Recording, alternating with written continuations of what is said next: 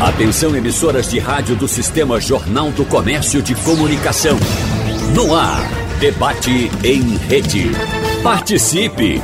Rádio Jornal na internet. www.radiojornal.com.br A educação enquanto ferramenta de acesso ao conhecimento e formação profissional é uma das principais vias para uma sociedade mais justa e igualitária. Portanto, a oferta desse recurso de forma gratuita e com qualidade deve estar entre os principais assuntos de atenção do poder público. Então, no debate de hoje, nós vamos conversar com os nossos convidados sobre os avanços e também os desafios, que ainda são muitos na educação de Pernambuco, né? principalmente fazer um balanço aqui do governo que sai e o que é que deixa para o governo que entra. Por isso, agradecemos a presença aqui em nosso estúdio do secretário de Educação e Esporte de Pernambuco, Marcelo Barros. Secretário, seja bem-vindo. Bom dia para o senhor. Bom dia, bom dia, Wagner. Bom dia a todos os ouvintes da Rádio Jornal. Participa dessa conversa também a jornalista titular da coluna Enem Educação do Jornal do Comércio, Margarida Azevedo. Obrigado, Margarida, pela sua presença. Estamos juntos mais uma vez nesse encontro aqui. Eu que agradeço, estamos à disposição. E complementando nossa mesa aqui, a presidente do Sindicato dos Trabalhadores em Educação do Estado de Pernambuco, Sintep, Ivete Caetano. A gente já conversou várias outras vezes, em outras ocasiões, por telefone, pela internet, mas agora nosso encontro é presencial aqui, presidente. Seja bem-vinda. Muito obrigada, bom dia Wagner, bom dia a toda a sua equipe, bom dia aos ouvintes e desejar aí paz e saúde neste final de ano. Eu quero inicialmente a, agradecer o presentinho que a senhora trouxe. Aliás, os presentes que a senhora trouxe aqui, em nome do Sintep, coisas que a gente não vive sem, né, Margarida Azevedo, né? Papel e caneta, papel ou seja... E caneta. Eu ainda sou jornalista do tempo de papel e caneta. pois é. A nova eu geração reduzindo. anota tudo no celular. Mas ainda tenho a minha agenda, ainda uso minha agenda diária, estou recebendo a agenda 2023 de muito bom gosto. Gostei do tema aqui uh, de J. Borges, né, a arte de J. Borges estampada na agenda 2023 do, do Sintep. Muito obrigado, gostei muito, viu? Muito organizado. E também um bloquinho de anotações. Eu vou fazer o seguinte, eu vou até dividir aqui com minha colega Margarida. Já ganhou também? Então tá bom. Então, Margarida também já está, já está contemplada. Obrigada. Obrigado. Mas deixa eu conversar logo com o secretário de Educação, Marcelo Barros, para responder um dos questionamentos que, é cita, que são citados na nossa chamada, secretário. O que é que o governo que sai deixa como legado para o governo que entra e, claro, para o povo de Pernambuco? Agora, peraí, porque é coisa que só que o Marcelo vai falar. É. Escolhe uma, Marcelo, primeiro. Então vamos avisar que em qualquer momento ele pode ser interrompido. Não vou dizer assim, que é interrompido, que é que mas mais, questionado. É, deixa eu né? melhorar a pergunta, Wagner. Uhum. O que é que você considera, de todas, todas as ações que o governo fez, o que é que você considera a mais importante? Bom, bom dia. Eu queria cumprimentar aqui Ivete, né, presidente do CITEP, Margarida, toda a equipe aqui da Rádio Jornal, Wagner. Bom, a gente é, conclui aí um, um, um período de oito anos do governador Paulo Câmara, né, e mais oito anos do governador, ex-governador Eduardo Campos. E é, eu acho que é inconteste que a educação aqui no estado de Pernambuco ela passou aí por grandes transformações ao longo aí desses anos. Eu acho que se você me perguntar o que é que eu destaco, né, é, são muitos destaques, como Margarida colocou, mas eu queria destacar a questão da valorização dos profissionais da educação, que eu acho que foi um ponto aí, principalmente desses últimos dois anos, né, que houve muito é, ações de valorização. Eu também queria destacar a questão da universalização é, do ensino integral, do ensino médio integral, que eu acho que nós, Pernambuco foi o primeiro estado do Brasil a conseguir universalizar o ensino integral, o ensino médio integral. E o terceiro ponto, Margarida, respondendo a sua pergunta, foi o Investe Escola. É, o Investe Escola é um, é um programa de sucesso, é um programa que a gente criou em 2021 e ele é um recurso que a gente é, transfere diretamente para as escolas de forma sem burocracia e a escola dentro da comunidade escolar, com os pais responsáveis, estudantes, os professores, os profissionais da educação, todos vão debater, dialogar para é, colocar quais são as prioridades. Então, esses recursos eles vão, vão ser usados em quais prioridades. Então, a gente descentralizou o recurso e descentralizou a tomada de decisão. A, a decisão agora passa a ser da escola. Então são dois, é um, é um programa que ele é, foi o ano passado foram 250 milhões de reais. Esse ano, agora, no ano de, de 22, a gente também tem uma previsão semelhante e eu tenho dúvida, eu não tenho dúvida que foi um grande avanço, principalmente em termos de manutenção e conservação das escolas. A gente sabe que nós professores, né, Ivete? A gente sabe que a escola, é, pela natureza, é um, é um bem que tem uma depreciação ao longo do, do, do, do ano, né, ao longo uhum. dos meses. É, banheiro de escola, por exemplo, você sabe que tem problema de fechadura quebrada, uh, é, espelho quebrado, enfim. Então, a depreciação. A manutenção, a manutenção do, dia -dia, né? do dia a dia. Então, esse dinheiro ele desburocratizou e esse recurso ele fica disponível para a escola a partir de um plano que a escola tem que aprovar um plano de ação é, de aplicação financeira e com isso a gente deu muita celeridade para resolver essas pequenas manutenções. Uhum. O senhor citou que, a questão da valorização do professor e eu quero chamar Ivete Caetano para falar a respeito desse assunto, porque a gente fez aqui já vários debates, a gente discute no Brasil toda a questão da valorização do professor e muita gente confunde a valorização com somente a questão salarial. Claro, todos nós sabemos que o professor deve ganhar bem, ser bem remunerado, até porque é um profissional, Ivete Caetano, que tem uma, uma importância fundamental no desenvolvimento de qualquer nação. E a gente sabe também que é um profissional que trabalha muito. Professor não é só professor somente na sala de aula, não. Ele é professor em casa, às vezes perde fim de semana, perde noite, não é? perde feriado, trabalhando em casa, preparando aula, corrigindo prova para os dias seguintes. Mas o que é que você aponta de valorização profissional que foi importante desse governo e o que é que o Sintep vai cobrar na próxima gestão? Deixa eu aproveitar também já que uma das grandes bandeiras de Paulo Câmara foi dobrar o salário do professor. Em outra conversa com o Marcelo, o Marcelo eh, reconheceu que esse salário dobrou, não na primeira gestão, como o, Paulo, o governador Paulo Câmara prometeu, mas na segunda gestão. É isso mesmo, Ivete? É, é só, mais um complemento também, a questão da capacitação profissional. Fizemos um debate recentemente aqui, do qual participaram, entre outras figuras, vou lembrar de todos, mas Cristóvão Buarco participou, Maurício Ramos participou, estamos muito a questão da capacitação do professor como item fundamental na valorização tanto do professor quanto do ensino, Ivete Caetano.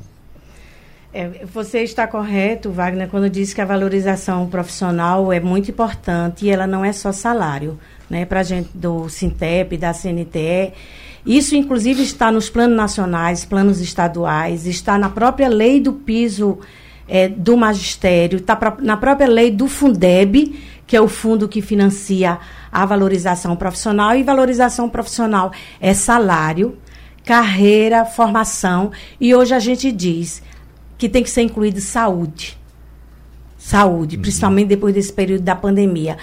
Porque é, é, como, é o tripé que garante o suporte para aquele profissional atuar. Né? É, nós temos, é, na, no, no campo da educação, para os profissionais da educação, nós temos muitas, os governos têm muitas dívidas né, conosco. Nós, apesar da gente ter, com o piso salarial do magistério, ter elevado o poder de compra, né, nós ainda ganhamos abaixo da média aqui em Pernambuco e no Brasil inteiro, em alguns estados, abaixo da média dos profissionais que têm o mesmo nível de graduação. Isso é uma das metas do Plano Nacional que não foi superada, né? É, mas, ao mesmo tempo, queremos dizer, principalmente o secretário que está aqui, neste último ano de 2022, o governo aplicou 87% do Fundeb em pessoal e valorização profissional. Então, isso é uma das coisas que nós queremos que permaneça no próximo governo. A lei diz que, a lei do Fundeb diz que 70% no mínimo deve ser aplicado em valorização profissional. Né? Mas é o mínimo. Os governos podem aplicar. Nós fizemos um estudo com os dados, claro, do portal da transparência que é disponibilizado, e nós aferimos que até setembro 80% tinha sido aplicado em valorização profissional. Mas, como você disse, valorização profissional não é, não é só salário. Então, fica uma, uma grande desafio para a nova governadora, que aí, assim, a gente, o secretário já participou de várias negociações com a gente, ele sabe, é a reformulação do plano de cargos e carreira. Nós somos o único. O plano de cargos e carreira ele foi criado em, na década de 80, né? é, nós temos, é, eu acho que nós temos, somos a única categoria que não tivemos reformulação do nosso plano de cargos e carreiras. Tem aquela informação que você me deu, que um professor do Estado passa 10 anos para ser promovido. Então, nós Como é temos, é nós temos várias, alguns tipos de progressão. Nós temos a progressão por titularidade, que é quando ele faz especialização, mestrado, doutorado. E aí a gente quer ressaltar, nós temos poucos doutores e poucos mestres porque não existe uma política de incentivo é, a esse tipo de formação. Esse ano, e aí, eu, esse ano foi que nós conseguimos na campanha salarial que os professores pudessem sair para fazer mestrado, doutorado e especialização sem perder dois mil e pouco de salário. Porque até o ano passado, quando ele saía, ele perdia dois mil. Então, a gente não tem um salário alto, a gente tem um salário baixo pela média. Vou falar em salário. Qual o salário de um professor iniciante hoje na rede pública estadual de Pernambuco e qual o salário de um professor no topo da carreira, que tem inclusive mestrado, doutorado, mestrado? É, nós estamos no, no, inicial, o inicial é exatamente piso. o piso do magistério, uhum. né? Que é 3.900, que é uma coisa que eu vou até abordar aqui, porque é, é o que diz a lei, mas também só a partir do ano passado que o governo do estado passou a pagar para os contratos temporários, que também são professores. Contrato temporário Até também é professor. Uma, uma das falhas do governo atual é o número excessivo de contrato temporário. Se a gente pensar hoje na rede, né, Marcelo? São 19 mil professores efetivos e 17 mil professores temporários. Está quase, quase igual. É. E aí, uma das coisas positivas do governo atual, fez um concurso agora, 2.907 vagas. Muito bacana, mas é um número ainda muito pequeno diante do quadro tão grande e temporário. É, mas essa questão, Ivete, é, Margarida, a gente vem discutindo aí juntamente com o sindicato, a gente sabe da importância do concurso público, mas a, a elaboração e o planejamento de um, concurso, de um concurso público, realmente ele exige muitos meses de debate, discussões, porque isso tem um impacto, obviamente, a partir do, da, da do, do concurso, você vai ter impacto previdenciário, enfim. E a gente conseguiu, nesse período, a gente lançou já dois editais, vamos lançar o terceiro em breve, muito em breve. Em breve, se você cumprir o que prometeu, uhum. que seria até o final do ano e até muito a semana que vem. Muito em breve, estamos aí na reta final, mas com certeza é ainda, existe sim um espaço ainda né, para outros futuros concursos. Esse, cerca de 3 mil, né, professores e professoras, é, ele vai ter sim o cadastro de reserva, que é uma pergunta que todo mundo faz, vai ter cadastro de reserva? Sim, vai ter cadastro de reserva, faz parte, é quando a gente é, publicou o edital. E, obviamente, a, o cadastro de reserva, ele dialoga com o prazo de validade do concurso. Né? Mas a gente tem muita expectativa e muita esperança que a governadora eleita, e agora é, já, é, já recebeu diploma, diplomada, Raquel Lira, ela, a partir do ano de 23, ela vai chamar os professores e professoras é, que estão, obviamente, na classificação e esse concurso ele tem uma validade que pode ser prorrogada.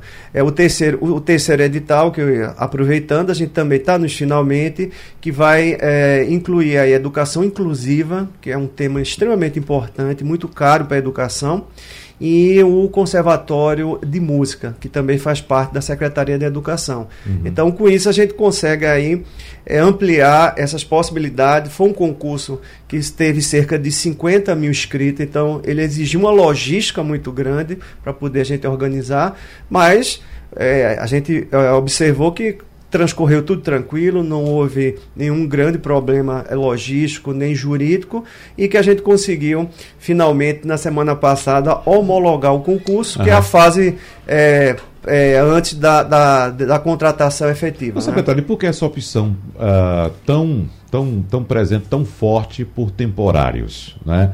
Uh, esses números que Margarida trouxe para a gente são muito impactantes. 19 mil concursados, 17 mil temporários. Qual a vantagem para o Estado de ter tantos temporários? É, veja, aí tem uma. Tem uma Existem algumas é, questões aí também é, de visões. Né? O, o temporário, é, ele, a gente tem mais flexibilidade de alocar professores temporários. Isso é um ponto importante. O segundo, as especificidades também. É, quando a gente faz o concurso, principalmente na área, por exemplo, da educação técnica, você tem a especificidade de disciplina de matéria que você não consegue abarcar num concurso público. É, você tem também, obviamente, a questão do cotejamento com a questão previdenciária do Estado, que é um problema que eu acho que agora em 2023, a gente voltando à normalidade institucional do país, volta para a agenda também a questão da, dos regimes previdenciários. Então, Diante disso, é que a gente tem esse número de, de, de temporários, que com certeza vai diminuir a partir da contratação né, desse concurso que a gente acabou de colocar. Então, o que é que a gente espera? Fica, né? Né, Mas ainda fica. fica. Um número muito grande. Ainda fica. 17 mil para 2.900 você ainda mantém mais de 10 mil. 14 é, mil, vai ficar em torno de 14 é, mil ainda. Então, é um número altíssimo. E aí, assim, é, para a gente, a gente queria dizer, tem um prejuízo enorme. Tem um prejuízo enorme. Para a gente que eu estou falando, a gente, população, e para a nossa categoria. Para a população, é, a educação é uma política que requer permanência. Então, quando você coloca professores temporários, você perde os laços que se criam, o acúmulo da experiência pedagógica, porque temporário é, de, é isso, você está aqui hoje, não está não tá aqui amanhã. Então, assim, se for para uma eventualidade, um programa específico, a gente até entende. Mas para a educação básica, é, compromete a qualidade da educação quando você coloca é, a, o, a, contratação temporária. Mesmo que os professores tenham, assim, 100% de compromisso, porque não existe a permanência deles de um ano para o outro, porque eles são temporários. Né? Uhum. Né? E para a Previdência também é ruim, porque o temporário ele não contribui para o FUNAFIM né? nem para nem é, a fundação é, específica de, de, de, aposentadoria. Ele contribui para o INSS. Ora, se a gente tem uma, uma previdência que ela é solidária, a gente chama, né? São os ativos que pagam as contas dos, dos é, inativos, dos aposentados. Então, quanto menos ativos você tiver contribuindo para o FUNAFIM, mais você compromete o FUNAFIM, uhum. né? Que é o Fundo de Previdência específico da categoria. Deixa eu aproveitar também saber do secretário do contingente de, de, professores da Secretaria Estadual da Educação. Nós temos esse, esse, esse quantitativo que citamos aqui de concursados e de uh, temporários, mas qual percentual hoje, secretário, dos servidores que estão afastados não por inatividade, mas por outras questões? Não, aí a gente tem aí algumas, algumas causas né, de afastamento do professor, mas o percentual é, num, é em torno de 3%, é uhum. baixo. Né? Não Agora, chega a impactar então, não, não nas atividades? Não, não, não Agora, tem Marcelo, muito impacto. Uhum. É, Agora, só para desculpa, só para complementar, é, Margarida, complementando Ivete, veja, essa questão previdenciária aí merecia um debate à parte, é, porque eu também já fui secretário da Fazenda aqui do Estado, e aí realmente é um, é um tema complexo porque é um tema bem técnico, enfim. Mas com certeza eu acho que a próxima, o próximo governo estadual vai ter que se debruçar e, e fazer um grande diálogo aí, eu acho que com todas as, as categorias, em relação ao déficit previdenciário, que não é exclusivo de Pernambuco, ele é uma questão em vários outros estados, né? E, mas é um tema que vai precisar ter resolvido no médio prazo. A gente esse ano, né, se vocês pegarem aí o balanço do Estado, aponta aí um déficit previdenciário que vai girar em torno de 3 bilhões de reais. Então é um valor expressivo e que precisa aí ser debatido em outra ocasião. Uhum. É só uma das publicações do Sintep recente, eles falaram da preocupação do início do ano letivo não ter professor. Há algum risco, Marcelo? Não. A gente tem, pode ter, ó, veja, a gente tem uma, uma rede muito grande. Nossa rede é de 1.059 escolas, a gente tem cerca aí, né, de 34 mil profissionais, a gente tem mais de 500, hoje aproximadamente 540 mil estudantes né, em todos os municípios de Pernambuco. Então, obviamente, pode acontecer pontualmente casos de lacuna. Eu não estou dizendo que não pode acontecer, mas o nosso planejamento, esse percentual vai ser muito baixo. Tá? E eu, a preparação do ano letivo já começou, ele não começa, ele já começa há cerca de três meses atrás, quando se define o calendário. O calendário é, escolar é feito uh, com a participação do CITEP, com a Undime, com vários é, é, órgãos representativos, e a partir desse calendário a gente faz então toda a estruturação para o início do ano. A gente é, já temos também é, toda essa parte de é, estruturação e planejamento de professores, para evitar a questão de lacunas. Temos também a questão é, dos principais itens de, de, de que são feitas é, as licitações agora, que é o kit escolar, o fardamento e as mochilas também, que já estão acontecendo. Então, nós tivemos recentemente a oportunidade de ter uma reunião na, na transição, com a presença da vice-governadora Priscila e a equipe de transição, pudemos mostrar esse preparativo, porque havia uma preocupação da transição em relação ao início das aulas. Mas dia 2 de fevereiro, dia 1 de fevereiro, os professores retornam, porque janeiro é o mês é, de férias, para uma formação, e no dia 2 de, de, 2 de fevereiro de 23, as aulas vão começar sem nenhum problema, tudo já organizado aí, e eu tenho certeza que o ano de 2023 vai ser um ano muito importante, porque é, o ano de 22 foi a transição do período da pandemia para um período de normalidade, né? E a gente espera que 2023 aí a gente volte com força máxima. O ano letivo, é, ele começa dia 2 de fevereiro, né? Mas os contratos temporários atuais, secretário, eles têm validade até o dia 28 é, de fevereiro. Então, veja, o novo governo que vai assumir, né, ele vai ter que se preocupar, porque ele vai ter que se reorganizar no mês de janeiro para que no dia 28 de fevereiro, que seja é que a data que encerra esses contratos temporários, já tenha um, um outro plano Fora isso, aqueles 360 que vão encerrar os contratos agora no dia 31 de dezembro, por conta do TAC, né? Que é o termo de ajustamento, por conta da questão de algumas irregularidades desses contratos. Então, a gente já tem saindo 360 professores. 360 professores Pode não ser muito, mas é significativo para a escola onde vai faltar o professor de matemática, de português. Então, mês de janeiro, no governo vai ter que se preocupar com isso para poder no dia 2 estar tudo ok. E também se preocupar, porque dia 2 ele é, inicia o ano, mas dia, já dia 28 de fevereiro, né, com o carnaval no meio, ele já tem que estar tá preparado para como é que vai fazer em relação a isso. Aí é que entra o concurso público. Então, aí é que a, a urgência, então, a urgência. que a próxima governadora já faça essa nomeação e convocação. A convocação ela tem que ser imediata, porque você convoca em janeiro, você não tem um, um tempo aí para fazer exames admissionais, né, para apresentar documentação, para tomar posse. Não é um tempo pequeno, né, secretário? É, agora veja, os, os é, professores contratados, né, os contratos, eles não é, perdem a validade todos iguais, né? Você tem é, vários processos que foram feitos é porque foram vários processos de seleção simplificada. Eu então, dúvida se todo mundo não, encerrava não, não, mesma, no é porque ficou parecendo que todo mundo, o, o contrato encerra dia 28. Não, porque você Seria tem... um carro, 17 não, mil não, de uma não, vez. Você tem vários aí, porque foram feitos ao longo do tempo vários processos de seleção simplificada. Em relação à questão do TAC, né, justamente, foi feito um TAC, né, Ivete sabe, enfim, é, com o Ministério Público, para alguns, alguns casos de, de contratações do passado que já tinham extrapolado o tempo é, máximo permitido.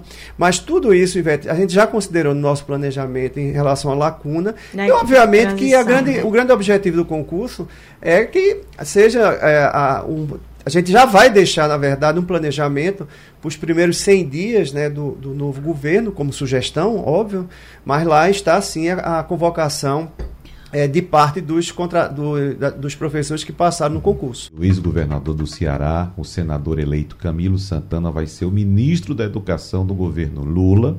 Esse nome foi escolhido depois de o PT ter cobrado o comando de uma das principais vitrines da esplanada. O PT, a gente sabe, queria muito o, o Ministério da Educação. Existia uma briga, inclusive. O primeiro nome apontado para ocupar essa pasta importantíssima foi da atual governadora do Ceará, que é a vice-governadora Isolda Sela, que é uma técnica de educação, é formada em pedagogia, tem experiência em educação, foi, é, é casada com o ex-prefeito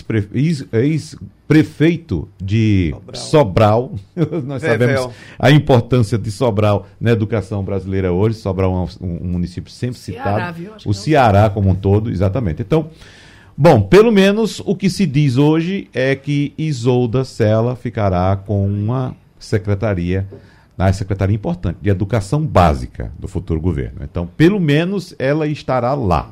Era um nome bastante celebrado por todos os fatores, além de ter o conhecimento político, né, ter o conhecimento técnico também, né, ser uma, uma, uma especialista na área. Então, vamos ver o que é que vai dar. Qual é a sua opinião? Secretário, em relação a Camilo é. Santana com Isolda na Secretaria de Educação Básica. Até porque na última conversa que a gente teve, acho que o Marcelo comentou, da, lamentou como, como, como não ter tido tanto diálogo com o MEC, que é uma queixa não só sua, mas é uma queixa do Brasil inteiro. Eu acompanhei a semana passada, eu acompanhei online uma reunião que houve em Brasília do Todos pela Educação com o Unesco, chamando todos os governadores eleitos. E o sentimento nessa reunião foi quinta-feira, foi muito bacana. Para mim ficou muito esse recado, Wagner, os ouvintes, do, do, da volta da esperança, do diálogo, da conversa. Então, assim, Marcelo, é, é, é isso mesmo, é um sentimento de que, de fato, talvez esse novo ministério, esse novo governo traga esse diálogo que faltou nessa gestão? Isso, eu acho que é, se você fizer aí, para quem conhece a educação, quem vive a educação, né, o governo federal que está concluindo aí o seu mandato, realmente foi uma desestruturação muito grande do MEC. A gente não, não havia diálogo, enfim. Então, eu acho que agora a esperança renova, se renova para poder a gente voltar a ter diálogo. Eu acho que é fundamental né, os governos subnacionais, os estados e os municípios terem esse diálogo, até porque o MEC ele é o grande planejador, é o grande coordenador das ações educacionais. E nos últimos quatro anos a gente não teve isso. E a gente espera, quando a gente faz hoje qualquer tipo de análise, a gente observa que Pernambuco e Ceará, eles têm destaque na educação básica, é, muito mais até do que estados ricos, como São Paulo, por exemplo. Então você tem dois estados no Nordeste, uma região pobre, né, que se destacam nacionalmente e internacionalmente. E a gente fica muito feliz né, do, do estado vizinho, Ceará, que tem uma parceria, a gente já tem uma parceria muito forte também aqui em Pernambuco, a gente tem muito diálogo, muito contato. Eles avançaram muito, principalmente na parte do fundamental, no ensino fundamental, anos iniciais e anos finais. Nós avançamos demais no ensino médio, então a gente tem aí que comungar aí várias experiências exitosas. E eu acho que o Camilo e a Isoda, eles com certeza eles têm compromisso com a educação, eles é, entendem o aspecto político, mas com certeza a gente precisa fazer um grande diagnóstico, uma grande avaliação e reconstruir o Ministério da Educação. Uhum. Presidente Iveto Caetano. Eu acho que Lula fez uma opção de conciliação né? Os nomes que estavam não era só o de Isolda e de, de Camilo, tinha Reginaldo Lopes, defendido por setores é, diferenciados na sociedade, né? E eu acho que ele optou por um nome que seria de conciliação. Mas eu acho que é, o que tem que apontar é que realmente o MEC precisa ser remontado, reconstruído, as suas políticas nacionais. Os governadores, prefeitos agires, agiram nesses quatro anos sem uma coordenação nacional. Isso é muito ruim. Por exemplo, nós enfrentamos a pandemia sem uma coordenação nacional do Ministério da Educação no enfrentamento para garantir o direito à educação. Sem e a gente sabe sem ações, né? Sem ações, sem recursos, sem coordenação. O que nós temos hoje é uma é um grande é, dívida em relação ao direito à educação dessas crianças que perderam né, a, a chance de, de ter mais conhecimento, ter mais formação. Temos grandes questões aí que vão estar colocadas em termos de saúde mental.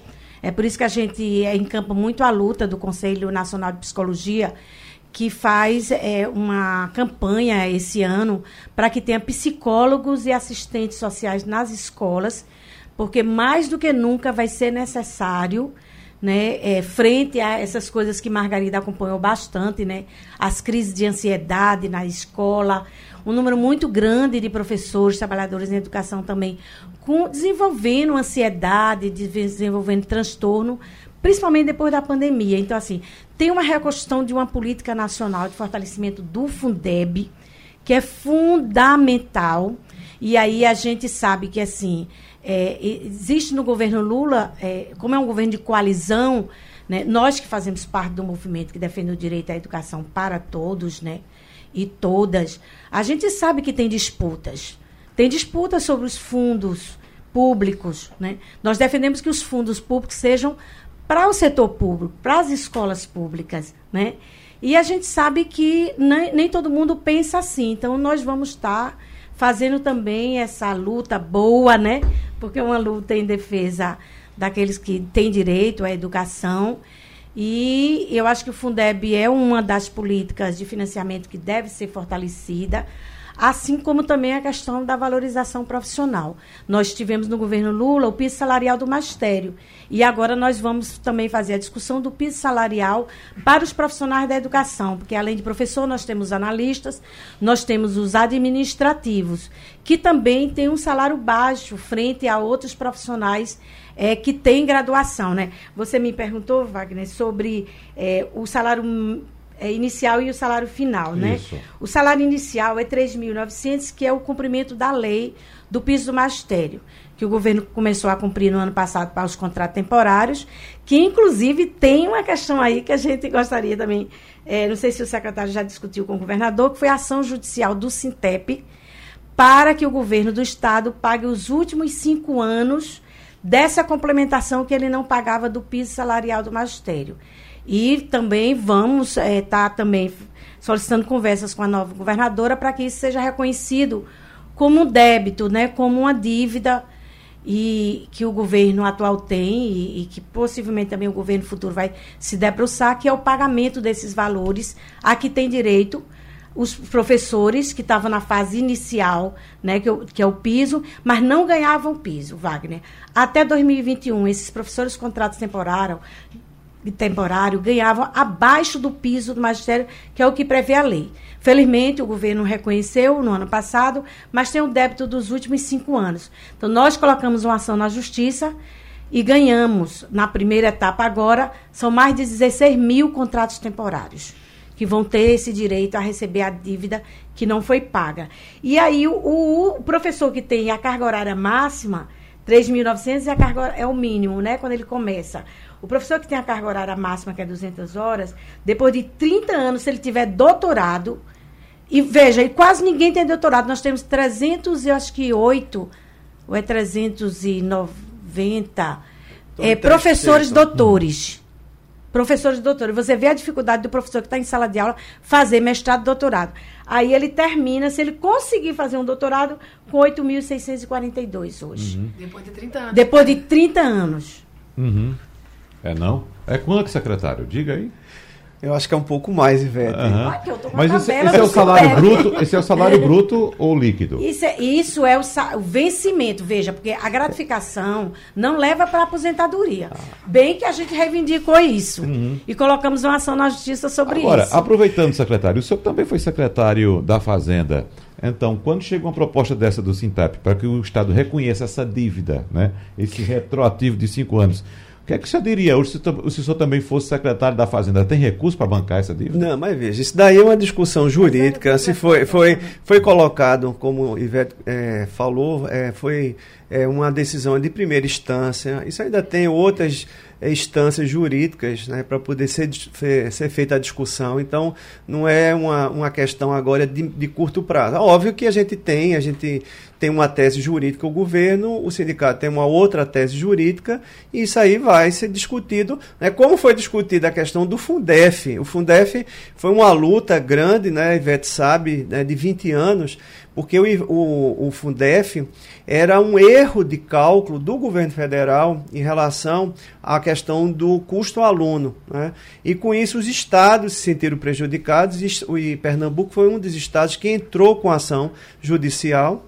Essa ação ela começou em 2002, 2002 e ela teve é, transitado em julgado e, e, o pagamento do precatório foi feito agora em 2022. Então, todas as questões ju, é, jurídicas, você sabe que tem um tempo aí de discussões e, enfim, uhum. que pode ter reform, é, reformado. Mas no caso do Fundef, foi uma vitória expressiva né, do, do Estado, junto também com os profissionais da educação, e uh, infelizmente aconteceu a PEC da, dos precatórios, né, do, que foi aprovado e aí teve que se dividir esse pagamento em três anos. Né? O primeiro foi agora em 22 e vai ter uma segunda parcela em 23 e 24, quando na verdade deveria ter sido pago de uma vez só. Uhum. Ô Marcelo, e aí, aproveitando que você falou do precatório do Fundef, ainda há uma cobrança a gente lhe cobrou da última conversa desse pagamento dos. É, eu soube que avançou o pagamento dos professores que não tinham vínculo, mas os herdeiros ainda estão se queixando muito que não receberam.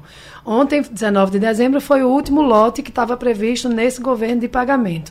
Como é que está essa questão? Ainda tem muita gente sem receber. O que dizer a essas pessoas? Bom, a gente teve aí um debate recente, né, que a gente conversou sobre isso. A gente tem cerca, é, tínhamos cerca de 3 mil pessoas nessa situação a gente conseguiu é, finalmente detectar a questão, a questão da FEBRABAN em relação ao código de agência que tem códigos que tem um famoso X, e esse X ele estava realmente, quando a gente fazia o depósito, ele retornava o, arquivo, mas a gente conseguiu, fez, a, foi feito um primeiro é, tentativa e teve êxito. A gente vai fazer uma nova carga de lotes agora quarta-feira e outros lotes vão, vão acontecer, Margarida. Ainda esse ano, então. Ainda esse ano, sim. Mas a gente já conseguiu finalmente detectar essa questão técnica, discutiu junto aos bancos como solucionar e a gente acha que a gente daqui para o final do ano a gente com certeza consegue aí é, contornar esse problema, que era um problema técnico e que era fora da alçada da educação, então, você... questão de banco. Ô Marcelo, você acha que consegue liquidar os pagamentos de quem requereu no tempo certo, sim, certinho sim, esse ano ainda? Sim, pelo menos a nossa previsão. Uhum. Agora, a questão dos herdeiros, aí eu queria até aproveitar os ouvintes, existe também uma questão que é preciso que as pessoas entendam que é a, a necessidade a necessidade é, jurídica de se é, exigir ou se pedir o alvará judicial. Então, mas a queixa, Marcelo, é que muita é, gente, é, mas tem muita gente, tá é, mas tem muita gente que chega com alvará incompleto, tá?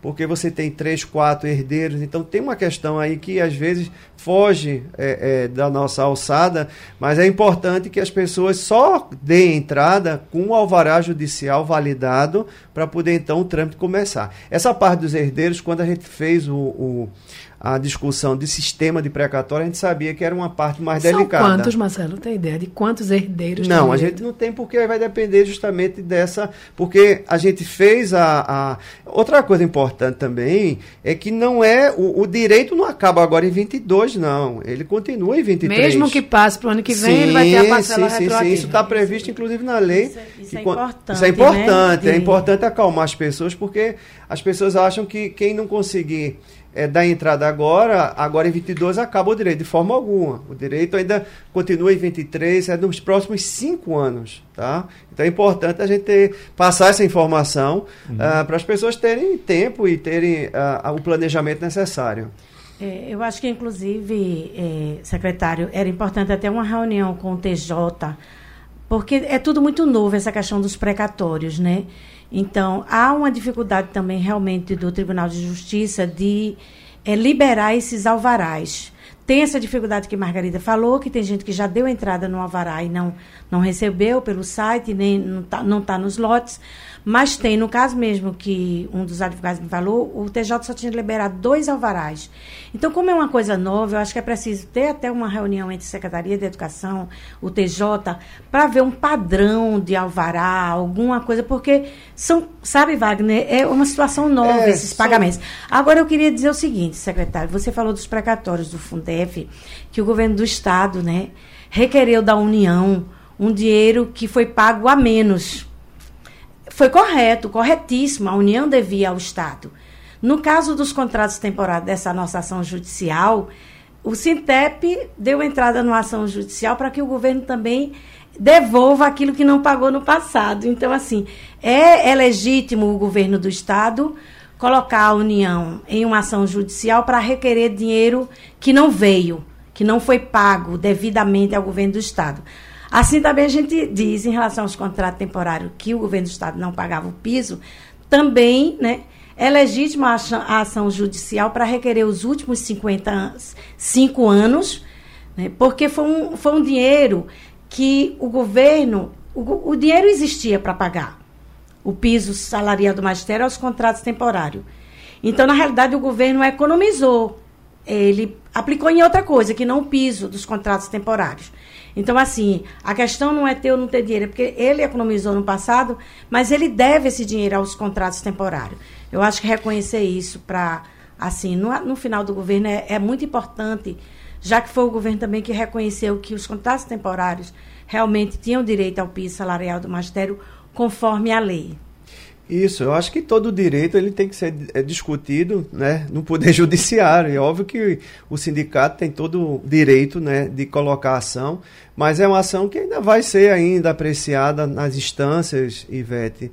E a gente, obviamente, se o Poder Judiciário entender que é devido, isso vai ser com certeza colocado aí para ser pago é, para os, os professores contratados. Para a gente encerrar, vamos falar nesse último bloco das flores, Margarida Azevedo. Vamos falar de qualidade do ensino. Né? Exatamente. Né? Então, Pernambuco é, é, se, se, fala muito que tem um, um, um dos IDEBs mais altos, né? Só explicando para o nosso ouvinte, talvez seja bem rápido, o IDEB é um indicador de qualidade que o MEC avalia cada, é, aplica provas de português e matemática para os estudantes que estão nas séries finais, né, do Fundamental 1, Fundamental 2 e ensino médio. Junta isso com taxa de evasão, com taxa de repetência, alguns, algumas outras taxas e faz uma conta e dá o IDEB. Esse IDEB aqui é um indicador de qualidade para medir o, quanto, o quanto as redes do, públicas, sobretudo, estão melhorando. Pernambuco se destaca no ensino médio, mas Pernambuco ficou muito aquém ainda no ensino fundamental, Marcelo. Se a gente olhar, por exemplo, a gente falou de Camilo Santana e de Isoldo. O Ceará é um bom exemplo de que vem avançando no fundamental e no médio. O Piauí também, se a gente olhando para o fundamental. Faltou, Marcelo, do governo do Estado, olhar para o ensino fundamental, sobretudo os, os anos finais, como olhou para o ensino médio no que diz respeito à qualidade? Não. É, quando a gente analisa a educação, a educação ela é feita por etapas. Então, a gente observa que em Pernambuco, ao longo de todo o período que existe o IDEB, né, desde 2000 é, desde a década de 90, depois sofreu um aperfeiçoamento nos anos 2000, a gente vê que o Estado ele consegue, a cada edição da, da, do, do IDEB, ele melhorar a sua posição e a sua nota, o seu índice. Então eu acho que você, quando compara essa tendência, você observa também no fundamental. O fundamental, é, tanto nos anos finais como nos anos iniciais, você também observa claramente uma tendência de melhora. Agora, o que eu acho, e é isso que a gente tem feito é, ao longo desse tempo, principalmente ao longo desse segundo mandato de, de, do governador Paulo Câmara, é estreitar mais a, a parceria, o sistema colaborativo com os municípios. Porque quando a gente analisa a questão do fundamental, a gente observa que a grande maioria, ou praticamente todas as, as escolas no fundamental antes iniciais, são redes municipais. Né? E no, nos fundamental anos finais, é, 40, 60%, 68% são das redes municipais. Então, o Pernambuco conseguiu destaque no ensino médio, Pernambuco está entre as melhores educações públicas do, do Brasil. É, é preciso cada vez mais é, azeitar essa parceria, esse sistema colaborativo. E aí eu gostaria de dar dois exemplos. É o Criança Alfabetizada, que é um programa importante do governo estadual em colaboração com os municípios. Todos os municípios pernambucanos, eles fazem parte, eles aderiram ao, ao programa Criança Alfabetizada. E é justamente, qual é o objetivo do Criança Alfabetizada? É alfabetização no tempo certo. E para isso o governo do estado, junto com os municípios, a gente dá formação, material, a gente passa todo um, um know-how importante com avaliação de fluência, inclusive de português. Então, é importante a gente continuar nessa perspectiva. E o segundo programa, segunda ação importante, Margarida, né, para é, fortalecer cada vez mais a, o sistema colaborativo é a educação integrada. Também que o Estado ele é, financia a parte de infraestrutura e todo o know-how para que escolas municipais se transformem em fundamental. Então, eu acredito se que. Transforma em integral. Integral, sim. Eu, então, eu acredito que com essas ações, e obviamente com no, no, próximo, a próxima gestão, a gente acredita que a expansão do ensino integral do fundamental, que já aconteceu, né? ao longo desse período, principalmente do ano de 20, 21 e 22, e que vai continuar em 23, é o grande, é o grande desafio para a próxima gestão. Né? É você, da mesma forma como hoje, você é, é, a partir do ano de 23, cerca de 35% das escolas da rede estadual do fundamental serão integral é, é, importante que você tenha esse planejamento para que ao final de quatro anos você consiga universalizar também o ensino integral para os, o fundamental antes finais, Margarida. Uhum. Eu queria que Ivete comentasse. É, é, primeiro, Essa qualidade é percebida de fato, Ivete, nas é, escolas? Primeiro. Eu só acrescentar, que... para saber de Ivete também, já que o tempo é curto, se por acaso essa competição pode, de alguma forma, camuflar alguns problemas. Pernambuco, no IDEB de 21, ficou em terceiro lugar, atrás de Goiás e Paraná. Né? A gente manteve, na uhum. verdade. Né? Manteve, manteve é, o terceiro lugar, que 19 foi terceiro Isso, também. Né? né? E aí a gente tem que considerar a questão da pandemia, que realmente foi uma. Essa, um... essa questão que, que Wagner pontua aí, a questão da competição, ranqueamento. A gente acha que, por princípio, é, essas políticas de avaliação baseado nisso, elas vão contra é, os princípios da educação, que são os princípios da solidariedade, da cooperação, né? E a gente Mas questiona. Não é medir, não? A gente questiona. É, nós defendemos o Sistema Nacional de Avaliação e talvez até internacional, mas é questionável. Como é que você vai medir realidades tão diferentes? Como é que você mede o Brasil com a França, com a Inglaterra? São condições sociais, culturais, econômicas profundamente diferentes entre si.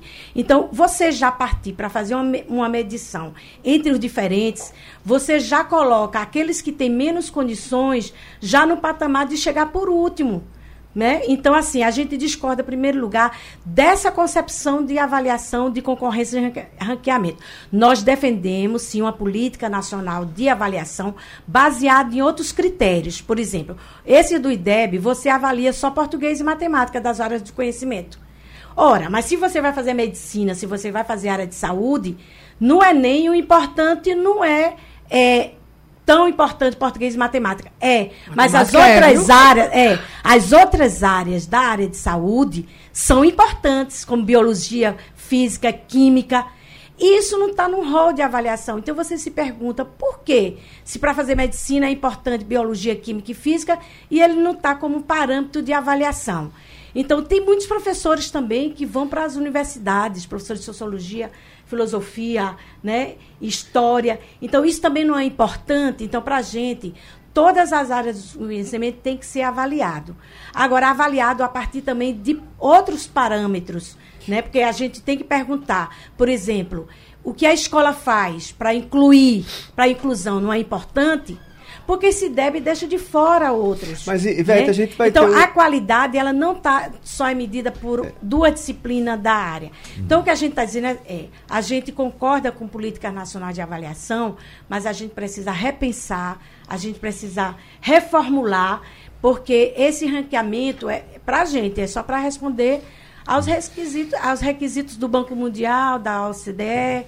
Mas a né? gente vai e ter não... uma, uma, oportunidade boa agora de debate, porque o SAEB, né, o Sistema de Avaliação do Ensino Básico, ele concluiu, ele teve a sua última edição agora em 21.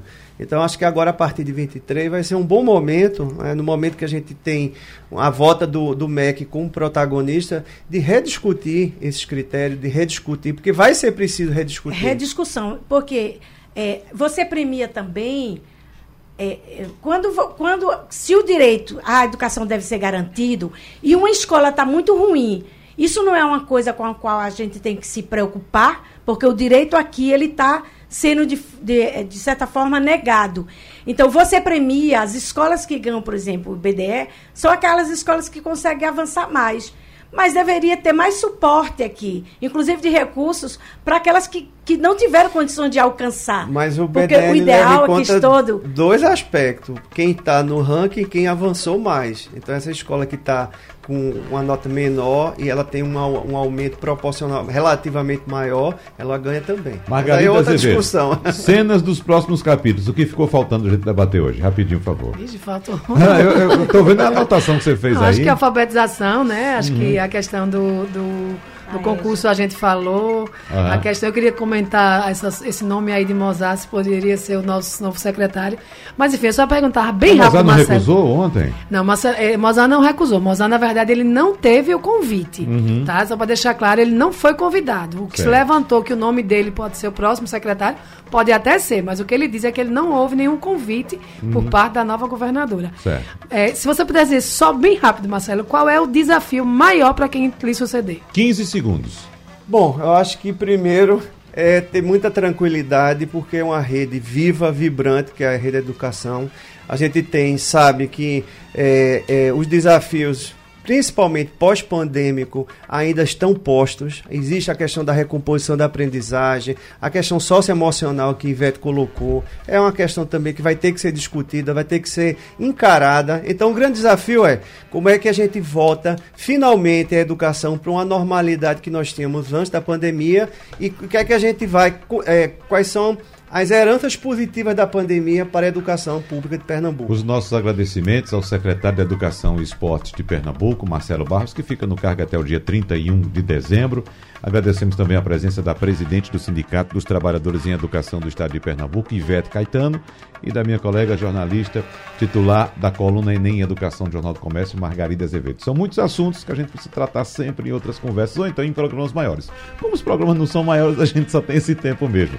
Vamos lá, muito obrigado pela presença de todos vocês. Obrigado mais uma vez pelo presente, presidente. Abraços, Feliz Natal, Feliz Ano Novo a todos. A gente se encontra. Tchau, tchau. Sugestão ou comentário sobre o programa que você acaba de ouvir, envie para o nosso WhatsApp 99147 8520.